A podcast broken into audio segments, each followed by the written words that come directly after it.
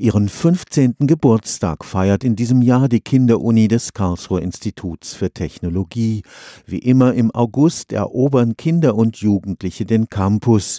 An die 5000 stürmten das Audimax, Vorlesungen begeisterten mit spannenden Themen von menschlichen Robotern bis zu hochfliegenden Satelliten, vor allem aber mit Experimenten zum Anfassen.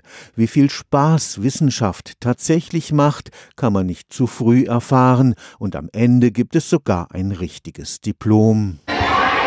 Heute Morgen stellte die Biologin Denis Böhnke den staunenden Kindern ihren ganz besonderen Forschungsgegenstand vor, den gefürchteten Fiesling im Reich der Insekten, die Zecke. Es geht weniger darum, die Angst vor Zecken da in den Fokus zu nehmen, sondern eigentlich wirklich zu zeigen, wie lebt eine Zecke, wie sucht eine Zecke ihre Opfer und dass man da sich trotzdem frei in der Natur bewegen kann und eben einfach diese Hemmschwelle ein bisschen nehmen. Die Frau Bönke ist jetzt die letzten Tage unterwegs gewesen, hat einige Zecken eingesammelt, wird die Zecken mitbringen und wir werden die Zecken natürlich einmal in kleinen Reagenzgläsern zeigen, vergrößert dann, wie sie aussieht und natürlich auch, wie sie agiert. Ralf Pawlowski organisiert die Kinderuni schon seit Jahren.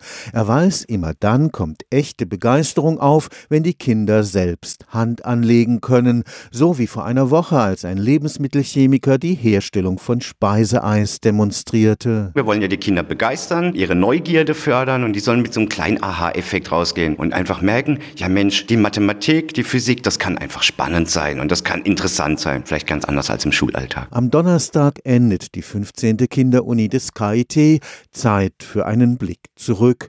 Schon lange stehen die Vorlesungen Vorlesungen nicht mehr im Vordergrund. Weil in der Vorlesung ist es nicht immer möglich, dass alle Kinder wirklich mal die Möglichkeit haben, haptisch mit den einzelnen Bestandteilen in Berührung zu kommen. Und dann haben wir gesagt, wir erweitern das, haben diesen Kinder-Uni Campus ins Leben gerufen, an dem wir jeden Tag ganz unterschiedliche Experimentierstände anbieten, weil das Ding Rahmen vergrößert hat und weil es den Kindern die Möglichkeit gegeben hat, mit den Dingen wirklich in Berührung zu kommen und auch gezielt nochmal nachfragen zu können und ausprobieren zu können, auch mal festzustellen, ah ja, so funktioniert das, so sieht es dann aus das war, glaube ich, ein ganz, ganz wichtiger Schritt. Stefan Fuchs, Karlsruher Institut für Technologie.